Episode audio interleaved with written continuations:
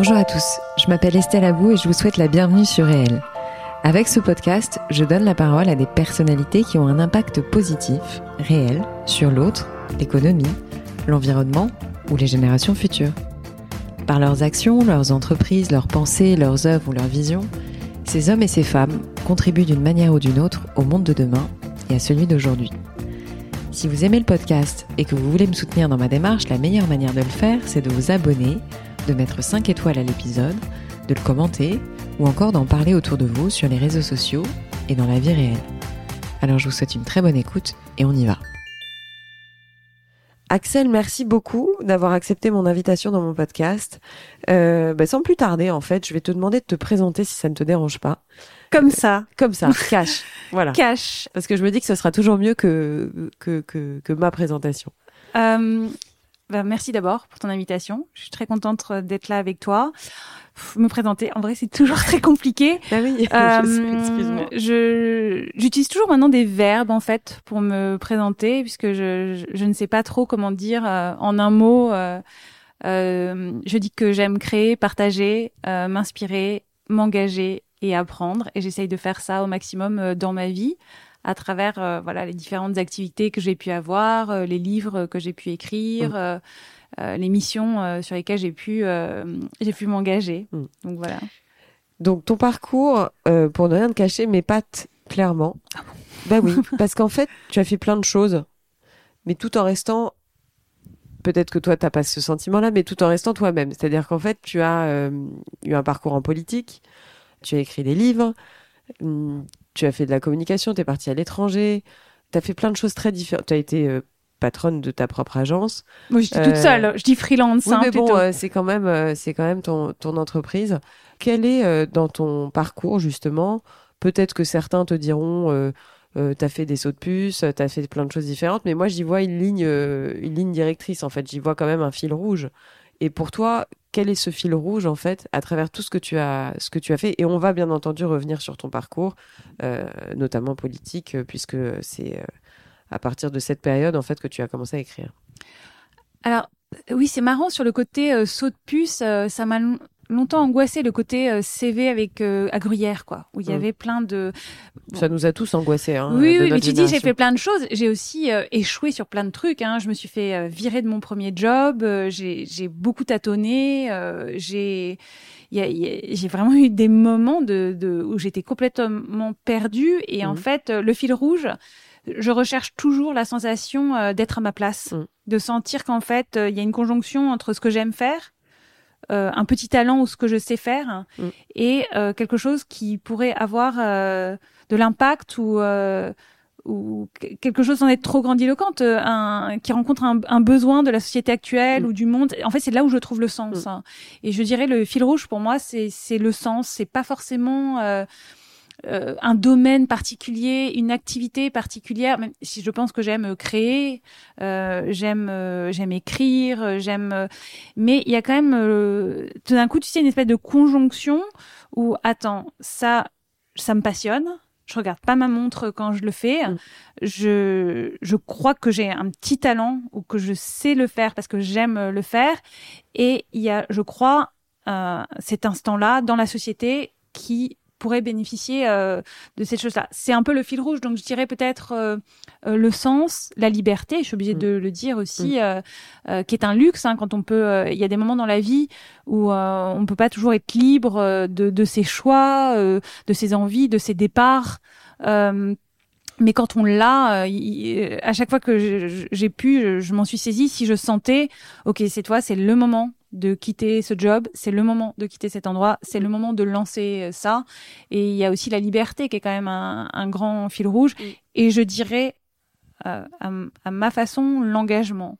Parce que je crois que tout est je, je fais pas tellement de différence entre euh, civilité et politique. En fait, je crois dans le, dans le sens où, euh, où tout parle de ta façon de, de, de, de voir la vie collective, la vie ensemble, la vie de la cité. euh, euh, et tous nos actes, nos créations, nos façons de nous comporter avec les autres euh, parlent de ça. Mm. Et donc, euh, il y a toujours un engagement euh, minime, quel qu'il soit, je, je crois. Et quand il n'était plus là, euh, c'est là où je sentais qu'il fallait euh, qu'il fallait Mm. partir. Mm. Et aussi bon beaucoup d'angoisse hein, au milieu de tout ça. J'ai toujours peur en fait de de quand on raconte comme ça de croire que tout ça est facile ou un fil rouge ou que je pars tu vois la fleur au fusil en disant allez euh, non c'est il y a beaucoup de doutes il y a beaucoup d'angoisse il y a beaucoup de remises en question il y a beaucoup de gens sur ma route qui m'ont aidé quand j'en avais besoin euh, financièrement moralement euh, tu, tu- tu vois ce que je veux dire? C'est-à-dire, j'ai toujours peur qu'on se dise, euh, oh là là, c'est c'est vraiment la passionnariat qui qui qui. Non, il y a il y a il y a un fil rouge et il y a des gens, des personnes, des moments euh, qui te qui te permettent de tenir euh, sur sur ce fil Mm. rouge, euh, sans minimiser bien sûr le propre rôle qu'on a dans sa sûr. vie.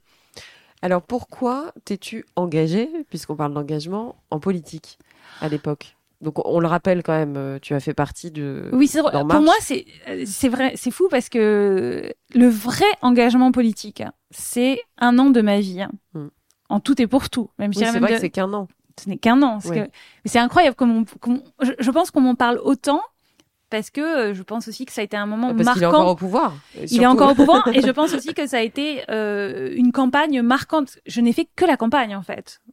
Je, je n'ai jamais été au pouvoir, je n'ai jamais été élue, je n'ai jamais été une femme politique dans ce sens-là. J'ai jamais demandé le suffrage euh, de, de, de la nation pour être députée, pour être. Je n'ai jamais été nommée. Mhm. euh, par euh, dans un gouvernement, euh, j'ai été déléguée nationale et porte-parole d'un mouvement, mais bon c'est autre chose, même si c'est une petite démocratie à l'échelle euh, du mouvement à cette époque-là. Euh, je, je n'ai jamais été une vraie femme politique. J'ai été une citoyenne engagée. Euh, avec la liberté que, ça implique. Mais c'est vrai que on m'en parle énormément parce que je pense que ce moment, il a marqué, je pense aussi, euh, cette campagne 2016-2017, elle était quand même très particulière et que euh, il y a eu aussi, je, pense à ce moment-là, la conviction qu'il y avait peut-être une nouvelle façon de faire de la politique avec des nouveaux visages, etc. Après, l'histoire a peut-être raconté autre chose. Mais quand je suis, je me suis engagée, dire la vérité, j'ai, même pas pensé carrière politique, j'ai même pas pensé. Moi, je rentrais de San Francisco, Mmh, c'est euh, où j'avais passé euh, cinq ans. Euh, on, on était l'année après l'année 2015 qui avait été tellement dure hein, Mm. collectivement. Les Euh, attentats. les attentats de Charlie Hebdo du 13 novembre, le FN, euh, premier parti de France au régional, fin décembre, euh, fin de l'année 2015, qui, je, m'en souviens, moi je me dis, oh ce qui se passe, tout ça, toutes les tensions actuelles. Et moi j'étais encore à, San Francisco et je me dis... euh, de toute façon, après, c'est la petite histoire, sa petite histoire personnelle qui rejoint un moment collectif. Je sentais que j'avais envie de rentrer et que, à mon échelle, peut-être j'allais pouvoir m'investir dans l'année qui est arrivée, 2016-2017. Je savais que c'était des années et des mois de campagne, et donc je j'étais attentif aux discours qui se tenaient, aux, forces en présence, etc. Et en fait, j'ai commencé à écrire, comme quoi, tu vois, l'engagement et tout est politique. J'écrivais sur le Huffington Post euh, des, des, des, des, des, posts, j'intervenais à des conférences, euh, euh, ou, encore, comme je revenais de la, de la start-up, enfin, je travaillais dans une start-up, j'étais dans la Silicon Valley, c'était beaucoup pour parler de ça, mais tout est en politique. Et finalement, dans le moment dans lequel on était, on me faisait parler d'autres choses. Et en fait, c'est l'équipe d'Emmanuel Macron qui est venue me, me chercher. Et j'ai reçu un appel euh, pour être. En fait, non, au début, c'est les jeunes avec Macron on- qui m'ont Oui. appelé. Quelqu'un m'a contacté sur sur euh, sur internet euh, pour euh, pour être euh, intervenir sur une des premières tables rondes qui, qui que que le, le mouvement des jeunes avec Macron faisait en experte indépendante. Donc moi j'étais pas du tout euh, à En Marche ou j'étais pas du tout sur les jeunes avec Macron sur numérique, euh, inégalité et emploi. Mm.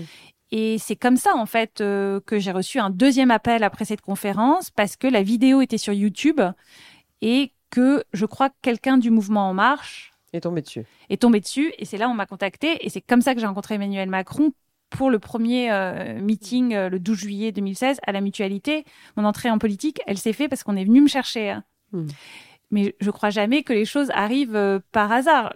Il y a aussi, on est venu me chercher parce que en rentrant dans ma tête, je me suis dit, à mon échelle, à ma façon, je vais porter quelque chose auquel je crois, je vais écrire là, je vais dire oui à ces conférences-là, etc.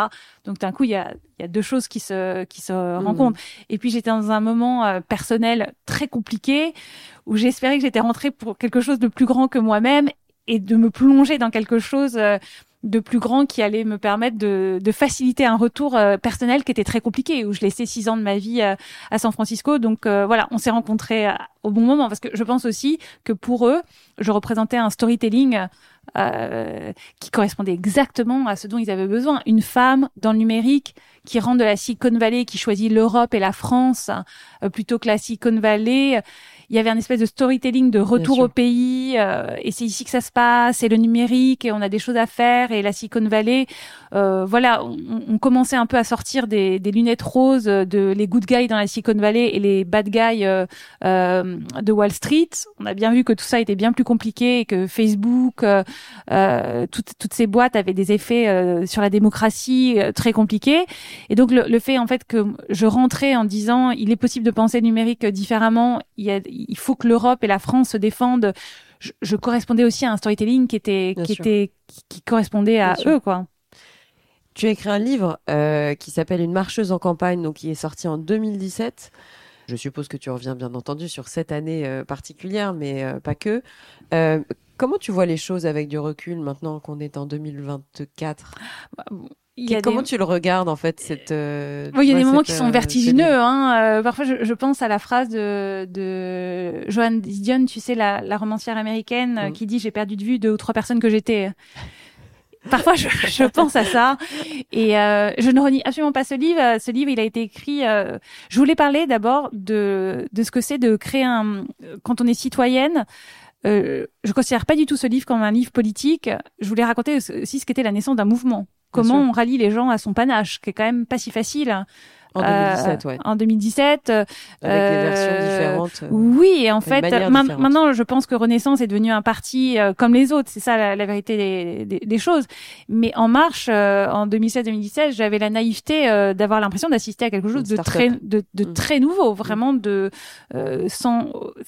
Je veux dire, gagner une élection moins d'un an après la création du mouvement, c'est un truc complètement dingue quand on y pense, avec beaucoup de liberté pour le faire, avec euh, une moyenne d'âge euh, qui était complètement dingue euh, dans la pièce. Non pas qu'il fallait pas du tout d'autres expériences, mais ce que je voulais dire, c'était c'était pas si codé en fait. Euh, et donc, je voulais raconter ça. Je voulais raconter comment des, des citoyens qui ne s'étaient jamais engagés, tout d'un coup, étaient très présents euh, dans la campagne. Et puis, un peu le dépassement de soi, de se faire voir faire des choses euh, dont on se sentait pas forcément capable. C'est, c'est un. Je vois ce livre comme un truc d'apprentissage en réalité. Mm. Il y a encore beaucoup de naïveté dans ce livre aussi parce qu'il est écrit. Albert Michel. On, J'ai écrit ce livre trois mois après l'élection, donc je suis encore complètement avec. il y a il y a encore, beaucoup de passion pour, euh, pour, pour le mouvement et, tout ça. Et donc, il fallait que de toute façon, il soit écrit avec euh, ce, sans, il est sans recul, ce livre, euh, en réalité. Mais ce qui était important pour moi, c'était de raconter la décence du mouvement. Bien sûr. Et comment, et, et moi aussi, en rentrant dans tout ça. Aujourd'hui, je, je, ne relis plus, je, n'ai pas relu ce livre depuis longtemps. Il y a des moments pour moi qui, qui sont vraiment vertigineux. et au début, je me suis peut-être dit, au début, je me suis dit, c'est peut-être comme dans une histoire tu sais pas si c'est toi ou l'autre qui change. Tu sais quand tu quand tu crées un partenariat, une collaboration, une histoire, je sais pas, c'est vous êtes alignés et puis d'un coup il y en a peut-être un. Le pari que tu fais sur le long terme, c'est de se dire bon bah on va évoluer Bien sûr. tous tous les deux euh, de la même façon en fait. Et puis parfois ça n'arrive pas comme ça et, et, toi tu pars de ce côté-là et puis tu dis bah c'est peut-être moi en fait qui ai changé ou c'est peut-être moi qui suis euh, qui suis de, de, de euh, voilà qui, qui est bifurqué. Et puis tu es obligé de te rendre compte, non, il n'y a pas que moi qui ai changé quand même. Peut-être euh, en fait que l'autre aussi a, bifurqué. Et donc euh, avec le recul, euh, tout ce que j'ai fait avec sincérité, conviction, passion, je, je, ne le renierai jamais. Et puis ça a été un moment tellement important pour dans ma vie. Ça a été mon premier livre. J'ai fait des rencontres humaines très importantes pour moi. J'ai appris plein de choses en même temps. J'aime pas utiliser le mot déception mais je crois que le pouvoir, c'est. Et, et puis quand tu es aux responsabilités, c'est tellement plus compliqué que de dire il y a qu'à Faucon.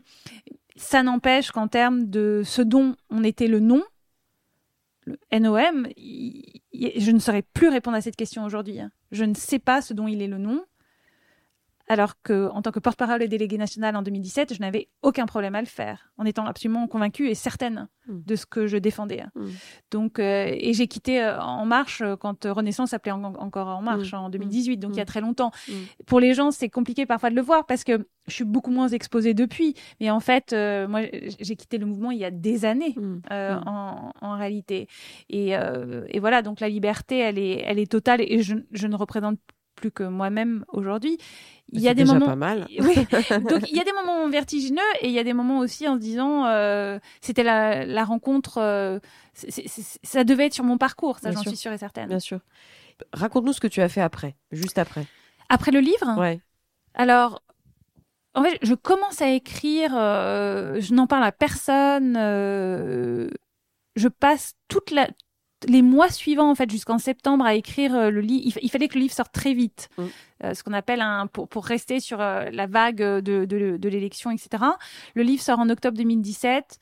Je sens qu'en fait, en même temps que le livre sort, je suis en train de dire au revoir à toute à toute cette période. En fait, je suis en train de dire au revoir au mouvement, à cette période très politique de ma vie, parce que je sens que j'ai moins à y faire je comprends pas trop en fait comment m'intégrer dans un parti. Euh, je, je, suis pas faite tellement pour. Euh... T'en as pas envie Non, et puis je suis pas faite pour ça en fait. Euh, je suis pas faite pour tout ce qui est avoir une place dans un parti, des instances, mmh. c'est pas du tout euh, ma, mmh. ma, personnalité. Donc en même temps que le livre sort, euh, je sens qu'une page se tourne. Donc c'est une période très particulière, euh, euh la fin de l'année 2017. Et puis, et puis en fait en 2018, je pars créer Wonder avec mmh. Golden Moustache. je remonte mon, agence en fait que j'avais complètement laissé tomber pendant pendant tout ça. Et en fait s'ouvre quelque chose, une, de, de, de se réinventer. J'avais quand même beaucoup porté la parole de quelqu'un d'autre pendant très longtemps et, et ma nature est, quand même de porter ce en quoi je crois en mon nom sans me planquer, sans me cacher. Et donc, euh, à travers des projets et des collaborations euh, euh, avec des gens euh, qui m'apprennent. J'adore la rencontre humaine et professionnelle quand elle se rencontre. Et donc, quand Golden Moustache, qui était tout le studio numérique de M6, est venu euh, me, me, chercher euh, en 2018, ça tombait tellement bien. C'était vraiment un projet dans lequel j'avais envie de m'investir. Donc, en fait, je me suis investie sur, sur ce projet en 2018-2019. Et puis ensuite, j'ai eu envie de réécrire un livre. Et la Révolution silencieuse. La Révolution silencieuse. Qui est sortie en 2020. 20. Oui, et puis ensuite la pandémie. Alors moi, ça m'a bien cassé en deux, ça. Et contrairement à beaucoup de personnes, enfin, ça nous a tous cassé en deux. Ce que je veux dire, c'est que j'ai trouvé 2022 presque plus dur que 2021.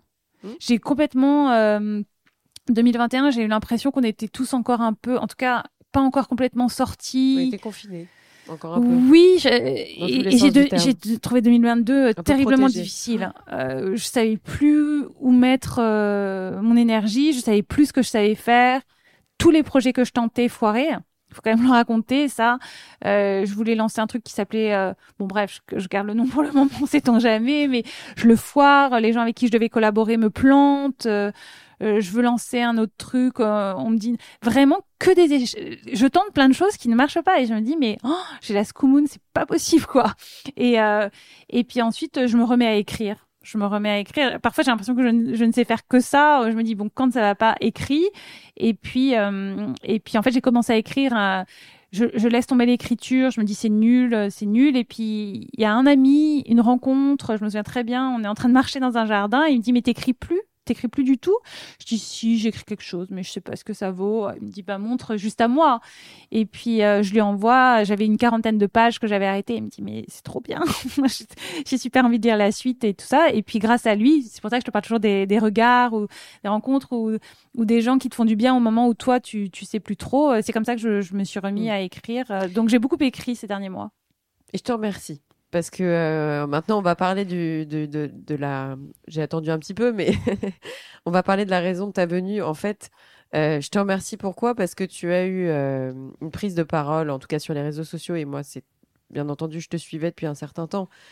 mais au lendemain du, du 7 octobre, événement qui m'a profondément accablé, personnellement, j'ai ressenti une sorte de. Je ne sais pas si c'est un burn-out ou si c'est un une démotivation totale euh, pour bien euh, pour bien de pour bien des choses et, et comme un choc traumatique comme une sorte de choc traumatique euh, je sais pas, ouais, un, un, vrai choc traumatique qui était en plus consécutif à la mort de mon père. Enfin, je venais de perdre mon père un an avant. Bon, donc là, je me suis dit, attends, qu'est-ce qui me. C'est. Et donc, une espèce de sidération, euh, tu vois, enfin, un truc de sidération. Et euh, j'ai commencé à reprendre le goût de la lecture, euh, plus ou moins, bon. Et, et puis, j'ai suivi forcément beaucoup plus les réseaux sociaux parce qu'on est tous hystériques dans ces moments. Enfin, il y a une forme d'hystérie, tu vois, qui se déclenche. Surtout sur ce sujet-là. Bon. Et donc, on est là, on regarde tout ce qui se passe, on est à fond. même moi, j'avais honte parce que j'avais mon téléphone en permanence dans les mains. Mmh. Vis-à-vis de mon enfant, j'avais honte. Enfin, mais donc, on a tous été des sortes de. de, de, de... Je, je, je, je, pourrais même pas décrire ce qu'on était, mais voilà.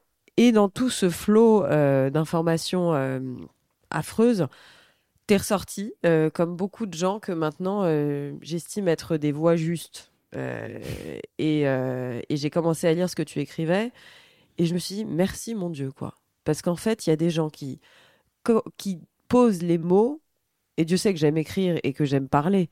Mais en fait, quand tu es en, état de choc ou quand tu te sens pas bien, bah, tu as du mal à parler, tu as du mal à écrire. Et quand quelqu'un vient poser des mots justes sur ce que tu ressens et euh, décrire en fait une situation que tu es toi-même incapable de décrire, euh, bah, du coup, tu te sens rassuré, tu te sens moins seul. Donc, c'est pour ça que je te dis merci. Ce que j'allais dire, je pense, bon, d'abord, ça me touche euh, beaucoup, vraiment. c'est la solitude, en fait, dont tu mm. parles, mm. j'ai l'impression. Mm. Et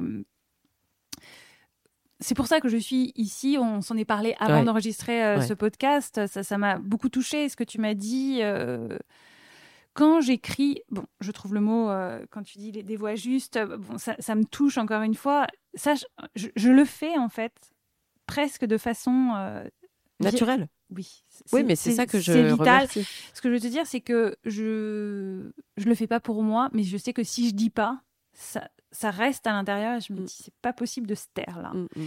Je comprends. C'est marrant. Hier, je lisais la newsletter Les Glorieuses euh, de Rebecca et en fait, euh, elle disait, c'est dur aussi d'avoir l'injonction à parler tout le temps. On peut se taire, on peut. C'est vrai, c'est vrai. J'ai vu des gens se taire qui étaient vocal, qui parlaient tout le temps sur tous les sujets et d'un coup se taire. Ça, je comprends pas je comprends la peur. Mm. Je, je, je, comprends. Mais en fait, il euh, n'y a aucune gloire euh, ni courage. Je pense vraiment juste, euh, en fait, si je me tais, ça va me faire du mal mm. aussi. Mm. Et donc, il y a quelque chose presque viscéral, en fait. C'est ça que je veux dire. Viscéral. Et puis aussi, un truc peut-être presque un peu plus de collectif, de se dire, je sens autour de moi je vois mm. la solitude, mm. la peur, mm. je, la sens. Euh, et il y a une façon de dire, euh, mais non, vous n'êtes pas du tout tout seul. Moi aussi, je pleure.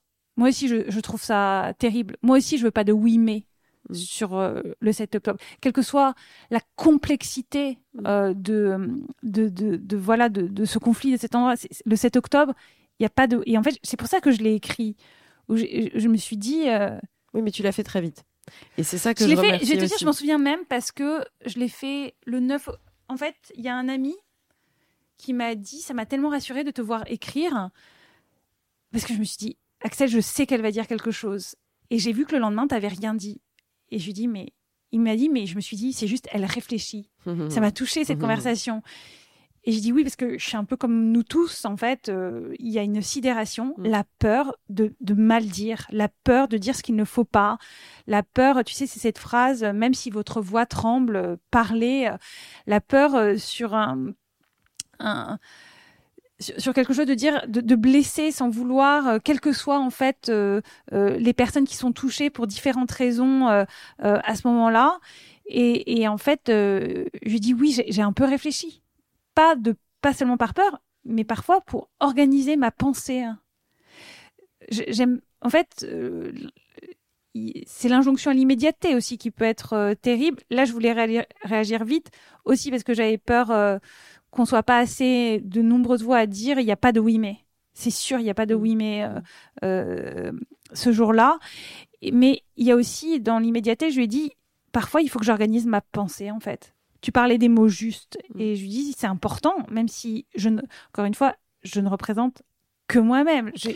C'est euh, juste, je, je, je te dire, toi, tu me suis, etc. Mais voilà, j'ai une j'ai une petite communauté, etc. Mais je pense même pas à ça, en fait, euh, moi, sur les réseaux, que je sois lu par une personne ou 100 000 ou 5 000, quelque... en fonction du poste, pour moi, c'est la même chose. L'important, ce que je dise, je suis alignée, je suis en accord avec ce que je voulais dire. Et parfois, je trouve aussi, ça je parle de façon plus générale, je me rends compte que quand j'ai peur parfois de publier quelque chose ou quand je réfléchis, je me dis bon je réfléchis, je verrai si je publierai, etc. Ça veut dire que je dois publier. Ça veut dire que je sais que je touche quelque chose d'important pour moi. Il y a un peu de peur, il y a un peu, je me dis mais si je publie pas parce que j'ai peur, c'est pas ok. Si je publie pas parce que j'ai pas envie ou que je sais pas, c'est autre chose.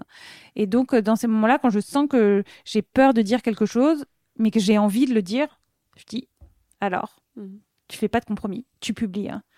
Et en fait, c'est une euh, bonne leçon de vie quand même. non, mais encore une fois, j'ai l'impression de faire euh, le minimum. Je sais même pas égoïstement, je fais aussi parce que j'ai besoin d'exprimer quelque chose euh, qui est en moi. Et encore une fois, je veux dire aussi que je comprends le silence de gens tétanisés, de gens qui réfléchissent, qui organisent leurs pensées. Ce qui m'a un peu marqué, c'est le silence de gens que j'ai vu prendre la parole de nombreuses fois sur tous les sujets et tout d'un coup plus rien. Ça effectivement. Mais je rejoins Rebecca et les Glorieuses sur l'injonction à parler. Non.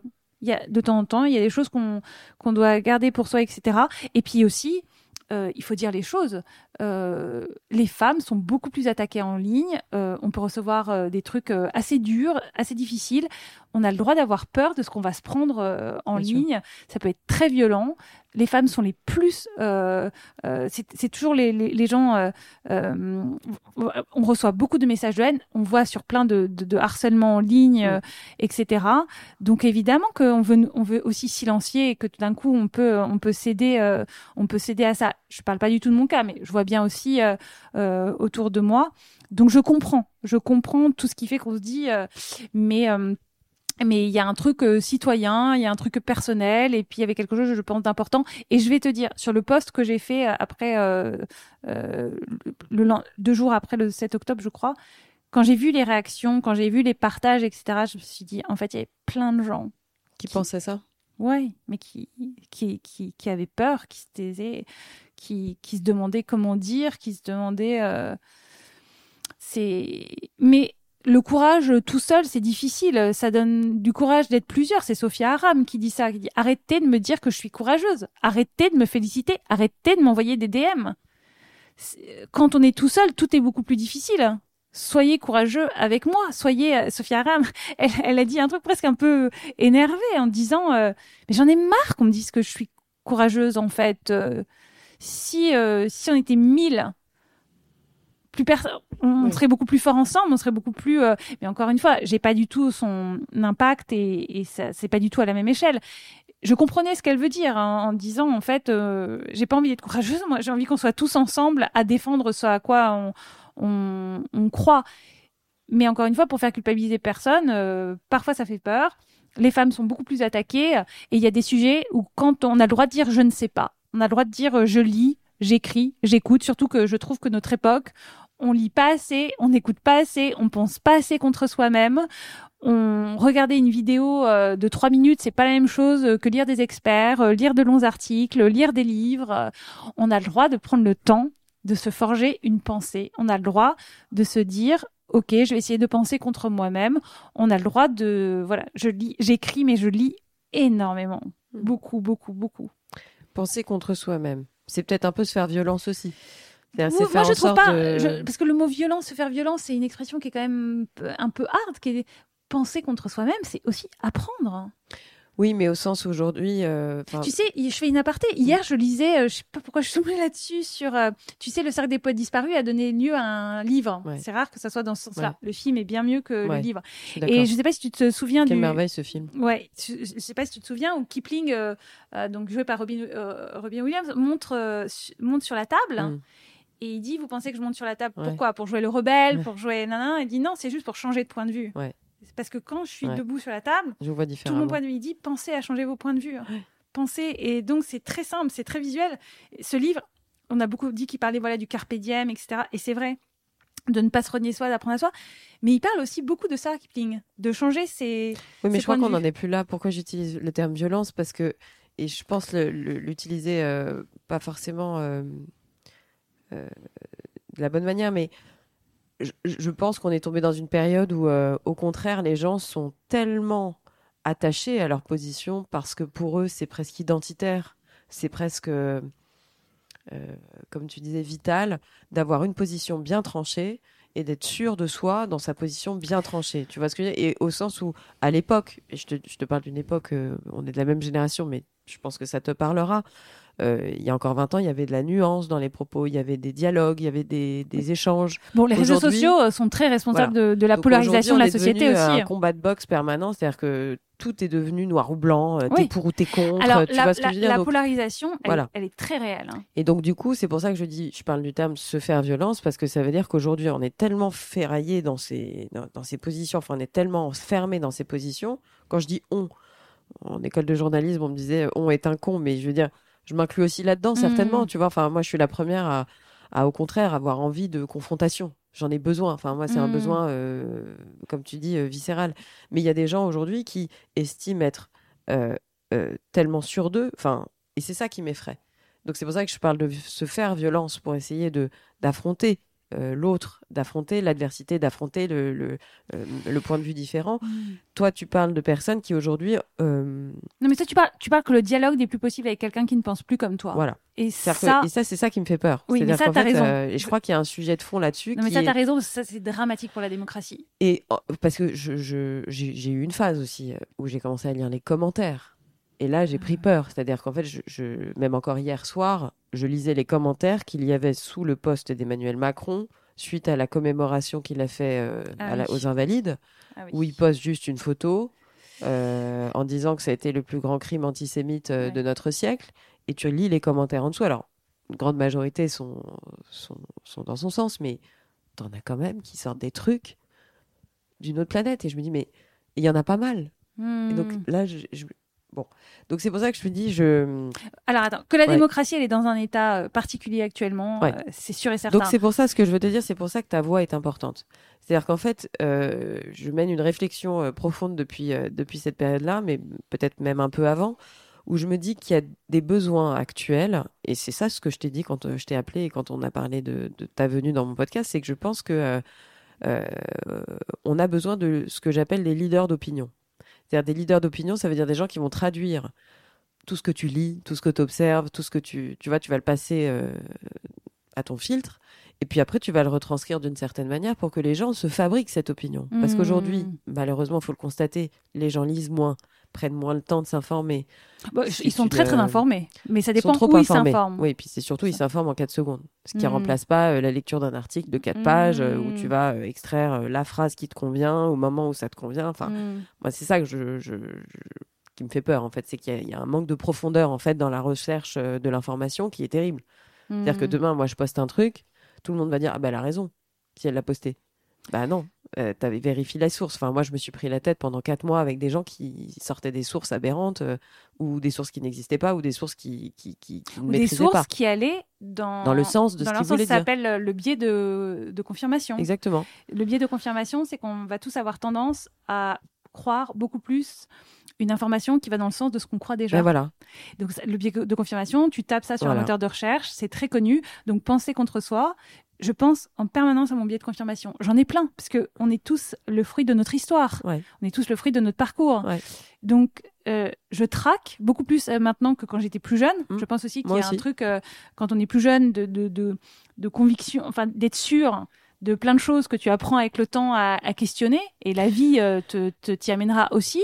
Mais le biais de confirmation, et là, je, de façon très générale, je, par exemple, c'est quelque chose auquel je fais très attention parce que je, je connais les miens. Mm.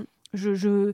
heureusement, enfin, ce que je veux te dire, c'est que euh, enfin, je connais pas tous, hein, mais je pense. euh, En fait, c'est l'esprit critique dont tu parles. Voilà, exactement. C'est de ça dont tu parles. Exactement, je parle de ça. C'est-à-dire qu'en fait, euh, la vérité n'intéresse plus personne.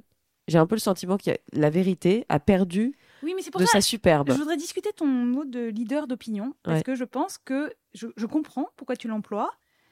Je crois aussi que on est tous très obsédés par nos opinions et que donc quand on a une opinion qui est très forgée, c'est très difficile de revenir Non. sur, attends, sur, Ouais. le- sur les faits, sur la vérité, etc. Par exemple, je préfère le journalisme euh, factuel de fait plutôt que le journalisme d'opinion. Mm. Donc en fait, il faut faire attention à ce mot d'opinion. Je n'ai jamais l'impression de- de- d'être là pour euh, Donner une opinion?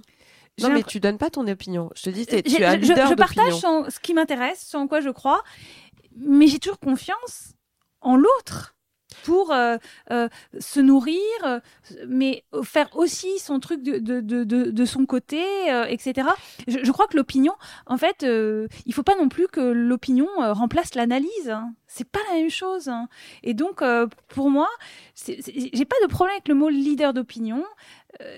Non, mais je comprends ce que tu veux dire, parle- parce qu'une moi, je ça plus- veut dire que je, je, je cherche pas des leaders d'opinion, je cherche des phares, moi, des lumières en ce moment. Alors, Je- cherche des repères. Mm. Je cherche des gens qui vont allumer quelque chose en moi, qui vont me permettre de réfléchir, qui vont avoir une expertise, une pensée, une écriture, une parole, une voix. Et ensuite, je sais si je prends ou je prends pas. Je j'ai pas besoin que tout le monde me donne son opinion. J'ai besoin de lumière, j'ai besoin de phares, j'ai besoin de personnes qui ont, euh, qui, qui, qui ont la passion aussi de transmettre, de réfléchir et ne pas masséner les choses. Je comprends. Ne pas masséner les choses. On est quand même, c'est ça aussi qui crée la polarisation. Mhm. C'est ça qui crée cette espèce de conviction. Ça, j'ai beaucoup de mal avec tous les, les idéologies, les, les idéologues, en fait, qui, qui sont persuadés de. de je- encore une fois, je vais reciter Johan Didion. Je sais que j'ai perdu de vue une ou deux personnes que j'étais. Ça rend humble. Ça rend humble. La possibilité de changer d'avis ou ne pas changer d'avis, mais de d'approfondir aussi un sujet, d'avoir plus de connaissances que ce que j'avais il y a 5 ans, il y a 10 ans, de prendre le temps de la connaissance, de prendre le temps de, de, de, de tout ça. Je n'ai pas besoin qu'on m'assène des opinions. J'ai besoin de lumière, D'éclairage. j'ai besoin d'éclairage, j'ai besoin de paroles qui respectent aussi la parole des autres. Alors, si tu préfères, tu es un phare. Tu n'es pas une leader d'opinion. voilà, ok. On replace les choses dans le, dans le bon vocable. Non, ce que je veux te dire, Attends, c'est le que... tien t'appartient et en plus parce que je comprends très bien ce que tu non, veux mais dire. ce que je veux te dire, c'est que pour moi, le leadership, euh, Oui, c'est pas quelqu'un qui va te dire tu fais ça ou tu fais ça. C'est quelqu'un qui va t'inspirer, c'est quelqu'un qui va te pousser, c'est quelqu'un qui va pas Je te comprends. pousser, te tirer vers lui en te disant viens, on va par là. C'est, mais tu, tu gardes ton indépendance, tu gardes ton autonomie, tu gardes tout ça. Je comprends. Mais pour moi, la société a besoin de leaders. On n'a plus besoin de patrons, de. Tu vois ce que je veux dire au sens où, pour moi, le leadership, c'est une forme d'inspiration, c'est une forme de d'éclairage. Voilà, tout simplement. Mais Oui. c'est pas forcément une histoire de euh, Je- euh, fais comme moi, tu vois. Ou la, pense la comme moi. société, elle a peut-être aussi besoin d'avoir confiance en elle-même. Et je pense surtout qu'elle a besoin d'espoir. Enfin, moi, mon, besoin- mon grand oui, problème, c'est qu'il n'y a plus d'espoir. Il y a aussi ce besoin, je crois, de d'avoir confiance en soi, de. Non, mais c'est compliqué d'avoir confiance en soi quand tu pas quand t'as pas confiance en l'avenir. Donc on, on, on en revient à, à Oui, oui, tout à fait. Tu vois de fond où l'intime et l'universel euh, se euh, confondent aujourd'hui. François Ruffin, il parle beaucoup, il a écrit un livre là-dessus, etc., sur le, le politique et le collectif, qui, il parle beaucoup du, du mot bonheur. Il utilise beaucoup le mot Mm. bonheur. Et euh, je trouve ça intéressant, euh, ce qu'il dit, mais je crois pas du tout que l'autre ou le politique est responsable de mon bonheur. Ah non, certainement pas. Pas du tout. Je pense qu'il est responsable de me donner un cadre, un, euh, un endroit, un environnement où je peux penser en fait de façon équitable que si on part pas tous du même endroit, on va pouvoir quand même se retrouver et créer de l'équité hein, pour que ceux qui partent avec euh, 3 km d'avance hein, euh, puissent se retrouver au même endroit que ceux qui n'ont pas eu cette chance, que quand les coups durs de l'existence arrivent, euh, les transitions, euh, les changements de société, les changements industriels de civilisation, on puisse aider ceux qui en ont le plus besoin. Mais je ne crois pas qu'on est responsable de mon bonheur. Mm. Donc, quand tu parles de confiance en l'avenir, je pense que le politique, il a quand même une responsabilité du, du fait de, de, de savoir qu'il y a un possible hein, Mm. qui nous attend. Mm. Je ne le rends pas responsable de, de mon bonheur. Je pense aussi que euh, pour le moment, on n'arrive pas, euh, par exemple, sur ce que moi j'appelle actuellement les vrais courants progressistes. hein, euh, euh, J'ai jamais vu des progressistes gagner avec un discours anxiogène, en fait. On l'a bien vu, par exemple, pour le Brexit. C'est hyper intéressant à, à analyser cette campagne. Pourquoi les- la campagne du Brexit, elle a été beaucoup plus forte chez ceux qui voulaient sortir de l'Union européenne, parce que eux, ils te Mm. faisaient croire n'importe quoi. Et la seule réaction qu'ont eu ceux qui voulaient rester dans l'Union européenne, c'était de dire. La peur. Si on sort, il se passera ça. Si on sort, ils n'avaient pas de contre-discours sur la, société que permettait d'être dans l'Union européenne, euh, ce qu'on pouvait aussi améliorer dans l'Union européenne et dans la participation à l'Union européenne. Et donc en fait, je ne vois jamais les forces d'avenir et de progressistes gagner sur l'anxiété. Ça mmh. ne profite mmh. qu'aux populistes. Bien sûr, bien sûr. Quelle extrême droite Ça ne profite jamais aux progressistes. Et mm. ça, je pense, donc c'est là où Ruffin, c'est pour ça qu'il parle du bonheur, etc. Je pense qu'il a compris ça, qu'il faut, qu'il faut imaginer une autre société euh, mm. possible. Mais sur ta confiance en l'avenir, je pense que c'est la responsabilité collective et c'est aussi en nous. Euh, voilà, d'aller trouver. On n'est pas tous égaux euh, face à ça. il y a des moments dans la vie où, quand il y a des coups durs, quand il y a des moments plus difficiles et tout, qu'est-ce qui va nous rattraper? Qu'est-ce qui va nous donner encore confiance? Les phares, ou de façon plus euh, euh, voilà quel quel euh, quel système mis en place, quelle personne, quelle communauté, tout ça c'est tout ça c'est très important. Mais au-delà des leaders, il y a aussi besoin qu'en soi, on sache euh, de quoi on est capable et qu'on porte aussi en nous, chacun d'entre nous porte la société auquel, auquel il croit. Mm. Je peux pas le déléguer à quelqu'un qui serait un leader, je peux pas le déléguer à quelqu'un qui va porter. Euh, chacun euh, a cette petite responsabilité-là. Et au lieu que de, de, faire peur, je trouve que c'est très, ça crée un sentiment très fort, assez porteur en fait, je trouve. Ce que j'apprécie donc chez toi notamment, c'est ton discours humaniste euh, sur bien des aspects, puisque tu, sur les réseaux sociaux, et j'appelle tout le monde euh, qui nous écoute à, te suivre, bien évidemment, mais tu as des prises de position et des prises de parole autant sur des films que sur des, des faits. Voilà, que tout le monde sache. Je peux aussi parler de la Star Academy, ça m'arrive. mais voilà, mais ce que je veux, enfin, euh, voilà, mais donc du coup, tu as ta ligne éditoriale, on va dire.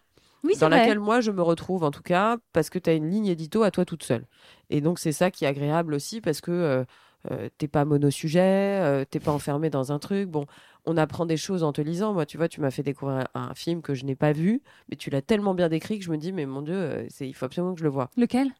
La zone d'intérêt. Ouais. Alors ça, ça m'angoisse d'aller le voir. C'est dur, hein Ouais. Et je, je, je à aller le voir, mais je pense qu'il faut le voir. Et donc, tu es capable de parler de bien beaucoup de choses, mais notamment de féminisme, en fait. donc, j'aimerais bien que tu me donnes ton avis euh, on est dans une période un peu, euh, un peu complexe aujourd'hui où euh, certaines choses sont passées sous silence ou mises de côté, où il y a des débats autour de tu veux dire par rapport à des mouvements féministes Ouais, non, mais non, sur l'actualité, il y a des hommes qui ont été mis en cause ah récemment de manière très, très, très rapprochée. Qu'est-ce que tu penses de tout ça aujourd'hui? Alors, je, pour revenir, pardon, j'ai un peu l'esprit d'escalier, mais c'est juste moi, je sur, aussi, donc, sur la ligne éditoriale. En, euh, en fait, euh, pour les gens qui nous écoutent aussi, je, pense aux personnes qui nous écoutent, j'ai j'ai longtemps cru qu'être une généraliste curieuse était très problématique. Hein. Euh, bah que, je le suis aussi. Donc que en fait, euh, ce qui était très valorisé, c'était l'expertise sur un sujet. Et, j'ai beaucoup essayé, mais je n'y arrive pas. Je suis toujours rattrapée par euh, ton envie de curiosité. Tu sais, par exemple, je sais pas si un, un une actrice, une créatrice va me passionner pendant. Je, je, vais aller regarder tous ces interviews. Je, vais avoir des sujets passion comme ça pendant 10 jours, euh, pendant 15 jours, et puis ensuite je vais passer à autre chose. Donc voilà, si vous êtes quelqu'un de généraliste euh, curieux, c'est pas dramatique en fait. Il faut pas se forcer. Euh, ça, ça n'empêche pas l'expertise, ça n'empêche pas l'analyse en tout mm. cas. Mais mais voilà, ma ligne éditoriale est toujours effectivement un petit peu différente en fonction de si voilà il y a un film que j'ai aimé ou je suis en train de lire quelque chose qui me qui me passionne. Et en fait je me dis, je, je, je, suis faite de cette curiosité là, et c'est peut-être pas euh, dramatique en fait. Ensuite, sur ce, ce que je pense actuellement, en fait, je vais te dire ce que je pense sur les voix qu'on entend actuellement, puisqu'on enregistre à un moment où on parle beaucoup, euh, voilà, notamment Judy Godrèche qui prend, qui prend la parole, plein de Vaina euh, Chokente, plein d'autres personnes. J'ai pas tellement envie de penser, j'ai surtout envie de les écouter. Mhm. J'ai vraiment envie de les lire, de les entendre. Je pense que c'est une question de récit. Je trouve ça, par exemple, Judy Godrèche, que je trouve très important, c'est qu'on n'oublie pas qu'elle a fait acte de création avec son histoire, parce que en fait, c'est euh, l'histoire, euh, c'est le regard qui fait le monde. C'est le regard qui fait le récit, c'est le regard qui fait les imaginaires. Et donc, euh, voilà, il faut, je dis Godret, il faut regarder Icon of the French Cinema. Mhm. C'est un acte de création ou de, à sa façon à elle. Avec son, il y a, il y a de l'humour dans, dans cette création artistique. Donc c'est sur Arte, voilà, c'est disponible encore gratuitement sur Arte TV ce que je trouve important, c'est que d'un coup, il n'y a pas seulement une. Il y a bien sûr très important de dire les choses, de. Et il y a un regard, leur regard, leur voix, mm. l'acte de création pour raconter leur histoire, leur récit, ce qui s'est passé. Et donc, c'est ça que je trouve très très important. Et aussi, euh, euh, il y a quelque chose qui me marque en ce moment. Euh, je n'ai pas eu encore la force de le lire, et pourtant je suis convaincue que c'est le livre le plus un des livres les plus importants qui est sorti l'année dernière, Triste Tigre de Neige Sino, et qui a eu beaucoup beaucoup de refus de maison d'édition avant d'être publié chez POL. Et elle raconte, alors voilà, par exemple, c'est typique, je vais lire, par exemple, Neshino, je vais lire beaucoup de ses interviews. Je, euh, voilà, pour moi, c'est une façon d'entendre, d'écouter aussi et de, et de m'intéresser aux regards et à leur création. Et Sino disait qu'un des, des arguments qu'elle avait beaucoup eu, c'était euh, encore. Trop lourd, hein.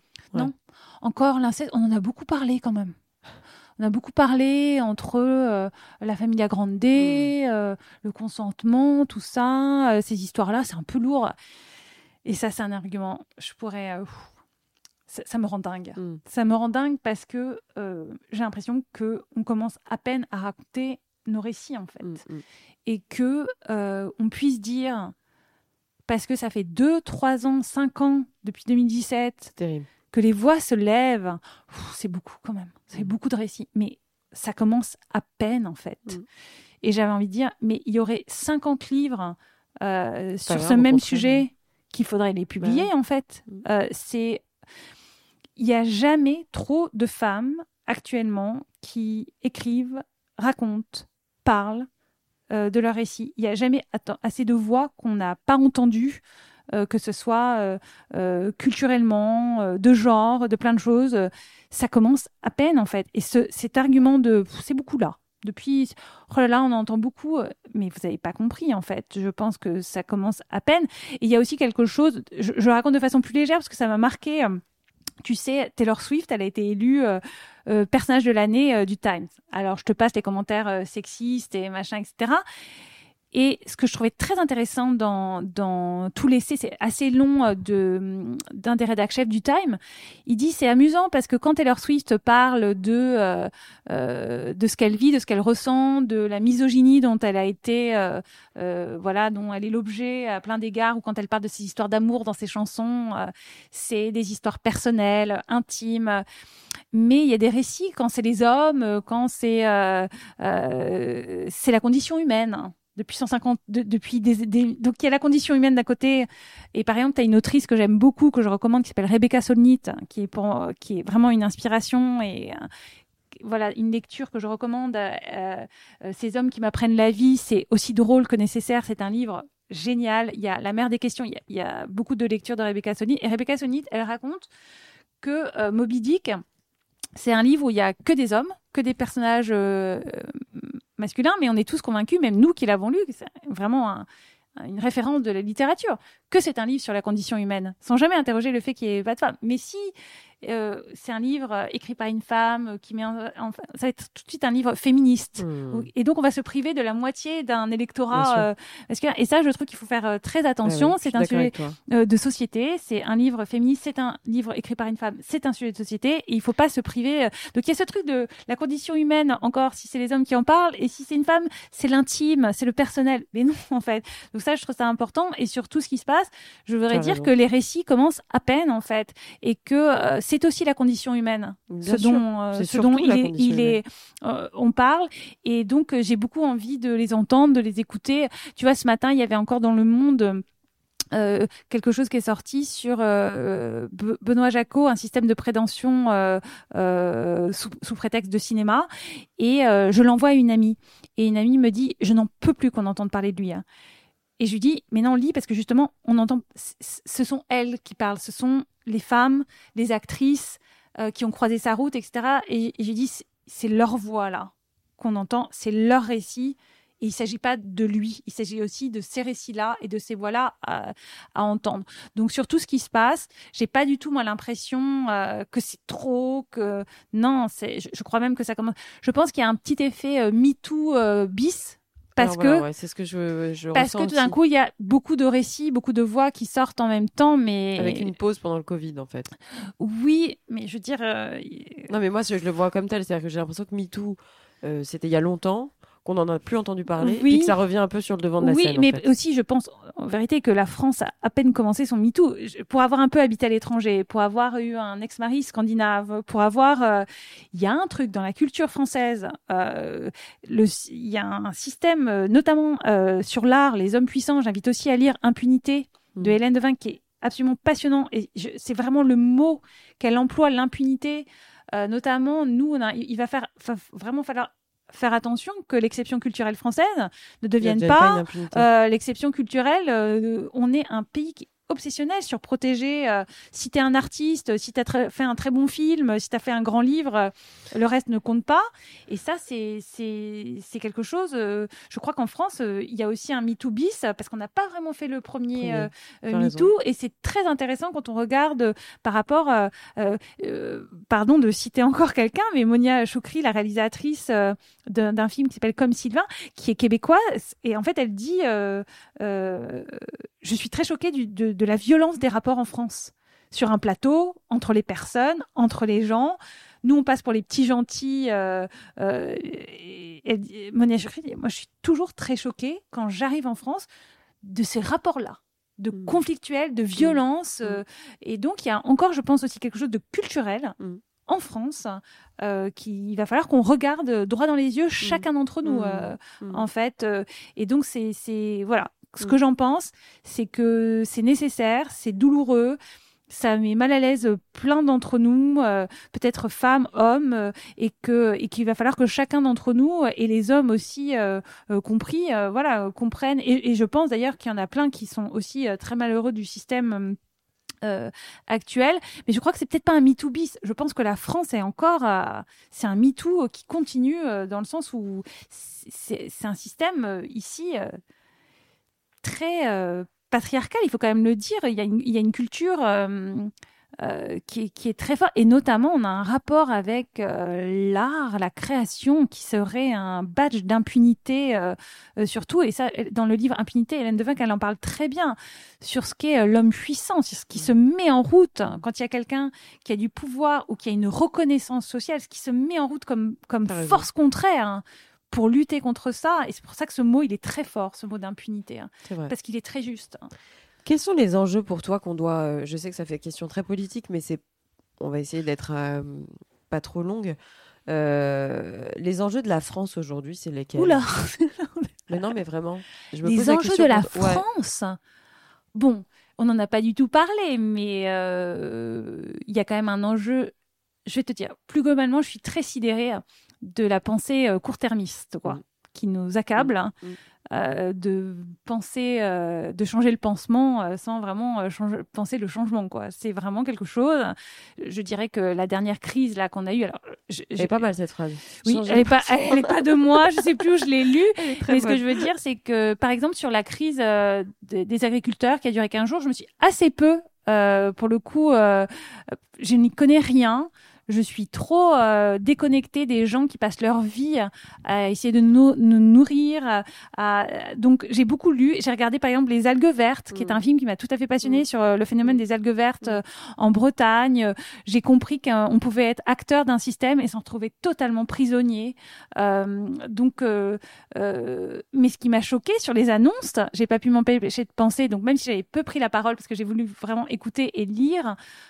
plutôt que de dire, de parler de ce que je ne connaissais pas, c'est l'impression de mettre des petites mesures qui ne vont absolument rien régler ah, du problème sur le long terme. Terrible. Donc moi, ce qui m'angoisse dans la prise de décision politique actuelle, notamment en France, c'est la pensée ultra court-termiste, euh, comme si on pensait vraiment pas les enjeux environnementaux, euh, euh, politiques, sociaux à une échelle qui nous dépasse en fait. Et, j'ai toujours cette idée, je me dis mais oh, j'ai l'impression qu'ils pensent comme si on était ce petit truc là, mm. tout protégé, tout fermé sur lui-même. bien sûr, on parle des, des des, accords de libre-échange, etc. Mais je me dis, mais les enjeux environnementaux, tout ça, c'est quand même un système à repenser, un rapport au monde. Euh, j'ai envie de recommander Baptiste Morisot, qui moi est un, est un philosophe qui m'a beaucoup marqué sur l'idée de raviver les braises du vivant et de comment on pense notre rapport à l'environnement, à la nature.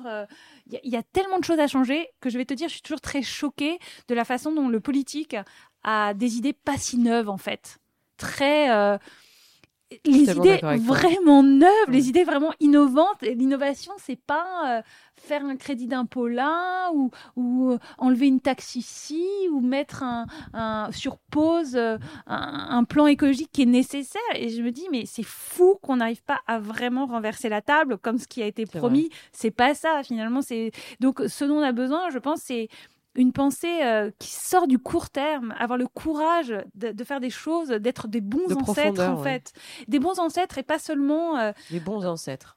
Pas seulement pour, en parlant parce qu'on a des enfants, parce que non, pour, pour, l'endroit qu'on habite, c'est très important et je comprends très bien qu'une fois qu'on a des enfants, on commence aussi à penser différemment, à se dire qu'est-ce que je vais lui laisser, etc.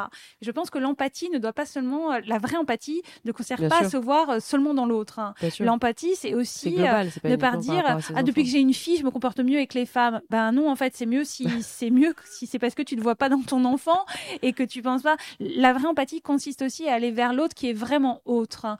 Et donc, ça, consiste aussi à se dire, OK, qu'est-ce que je fais pour les personnes euh, euh, euh, que je ne connais pas, qui ne me ressemblent pas, qui ne vivent pas dans mon pays Quel est le système qu'on met en place pour pas tous se nuire, en fait Et donc, je suis assez... je pense qu'il y aurait une...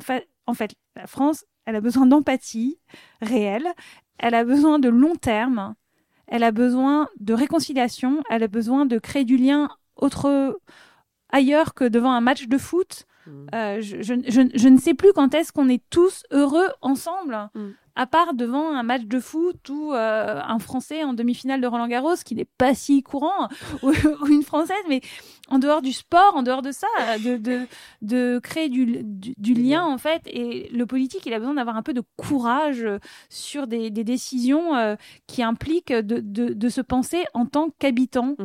euh, d'une planète, d'un endroit, et pas seulement en tant, par exemple, tu vois, sur le réarmement démographique, il y a quelque chose où je me dis. Ce terme est incroyable le terme est incroyable. Je croyais pas.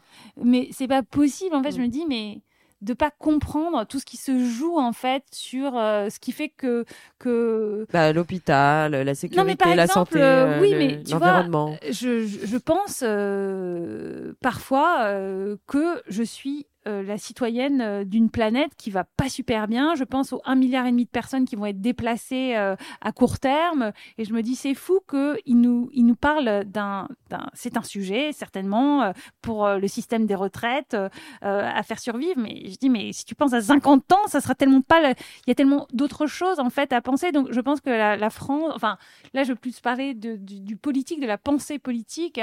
Elle, a besoin de gens qui pensent vraiment, euh, qui, par exemple À qui est-ce qui t'inspire dans le champ politique aujourd'hui En France? Hmm. En France. Ou pas, hein, d'ailleurs. Qui m'inspire? En fait, là, les gens qui m'inspirent, c'est plutôt euh, des, des, des, des, des artistes, des mm. écrivaines, des écrivains. C'est quand même mm. là que je vais me retrouver. Et je pense d'ailleurs qu'il y a beaucoup de messages qu'on peut faire passer euh, par la mm. fiction. Là, je fais une aparté, mais Don't Look Up, qui est un message, qui est vraiment un film de pop culture, c'est quand même devenu le, slogan de la marche pour le climat euh, l'année suivante. Je, pense beaucoup que euh, la fiction, je je sais plus, son nom me revient pas, mais il y a quelqu'un qui disait ça, qui dit moi en fait, je crois plus qu'à la fiction qu'à l'histoire pour déplacer nos, nos. Tu sais, par exemple, on a su qu'aux États-Unis, ce qui avait beaucoup déplacé euh, euh, les convictions personnelles sur le mariage pour tous, sur le fait, c'était les séries comme euh, Modern Family, où mmh. en fait il y avait des, des, acteurs qui jouaient un couple homosexuel qui était rentré en fait dans les familles. Et en fait, la pop culture, la fiction, elle a un vrai rôle à jouer. Donc il y a des écrivaines et des écrivains qui me passionnent par rapport à leur rapport au monde, politiquement je, je, saurais pas dire. Je sais ce que je vais voter aux européennes euh, si c'est la question euh, et je le ferai avec. Euh, j'en ai marre un peu de voter sans grande conviction, mm. un peu. Donc là, je sais pour qui je voterai aux européennes, mais j'attends quand même. Je veux pas faire ma vieille. Mais tu vu, vois, je t'ai pas demandé qui. Hein. Non, non. mais dans ma chambre, tu vois, moi j'ai j'ai le magazine Légende que j'adore, qui est qui a été monté par Eric Fotorino, qui a créé le 1 hebdo, qui est vraiment de voilà. Qui était anciennement patron du Monde. Exactement. Il coûte cher ce magazine, mais mm. c'est vraiment un magazine qu'on garde, qui est trimestriel, qui est vraiment bien.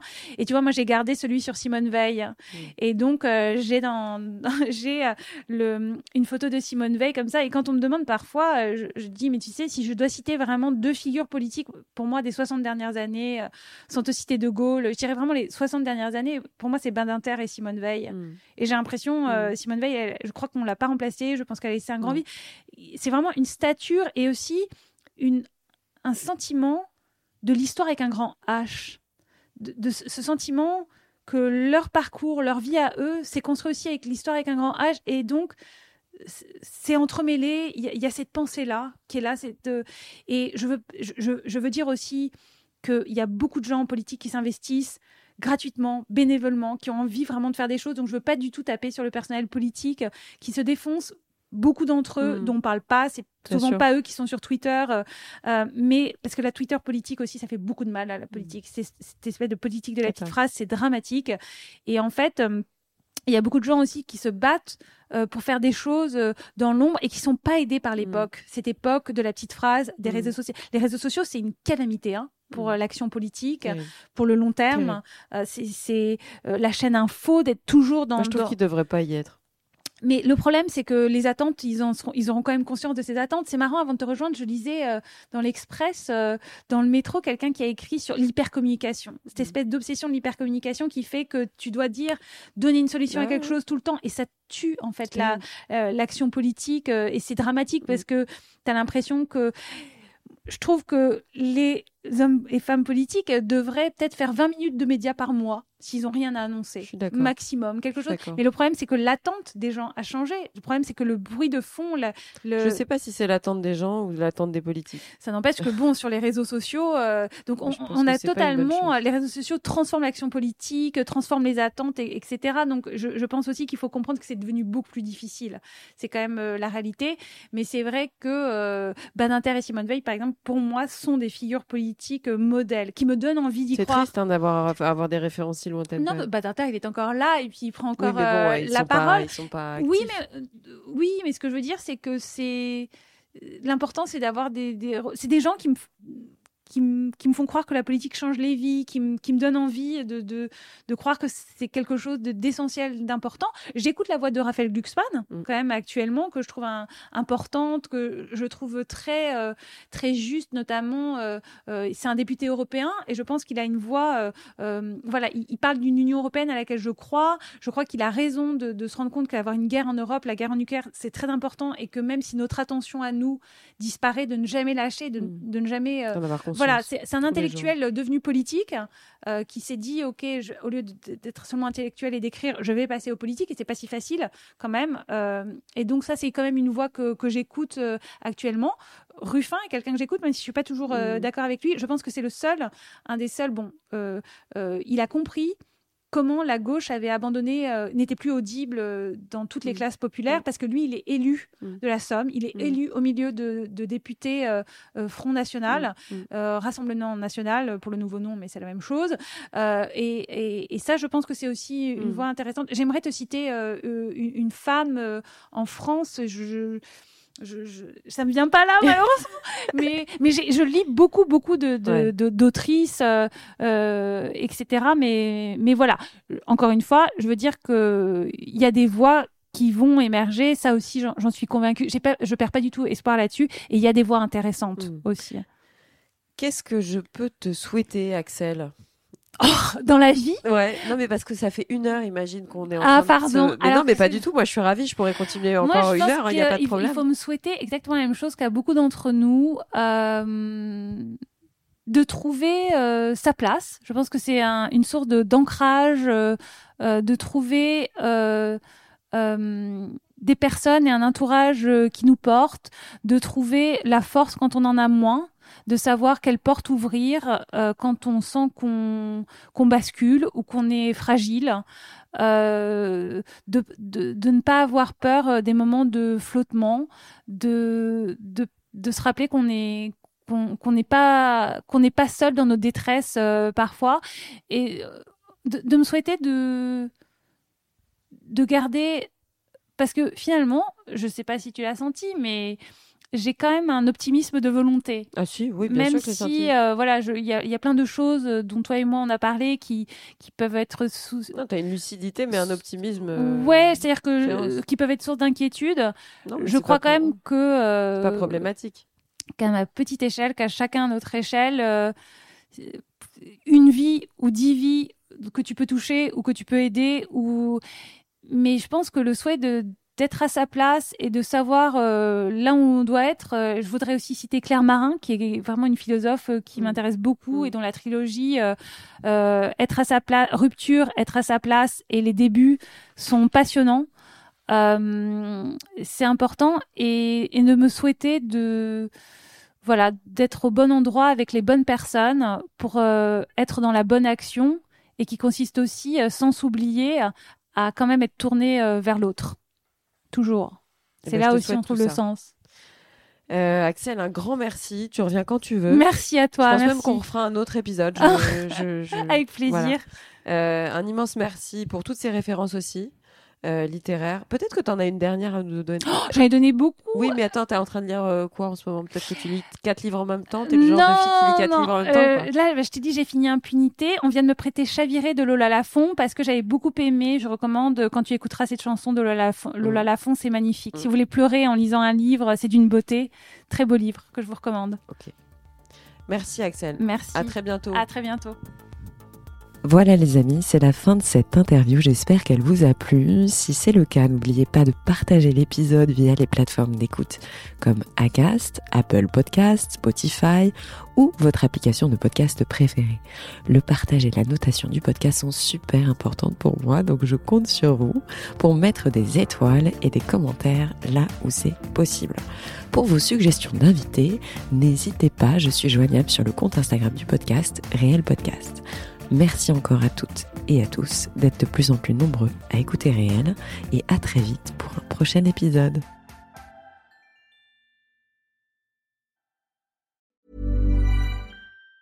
Mom deserves the best, and there's no better place to shop for Mother's Day than Whole Foods Market. They're your destination for unbeatable savings, from premium gifts to show-stopping flowers and irresistible desserts. Start by saving 33% with Prime on all body care and candles. Then get a 15-stem bunch of tulips for just $9.99 each with Prime. Round out Mom's menu with festive rosé, irresistible berry chantilly cake, and more special treats. Come celebrate Mother's Day at Whole Foods Market.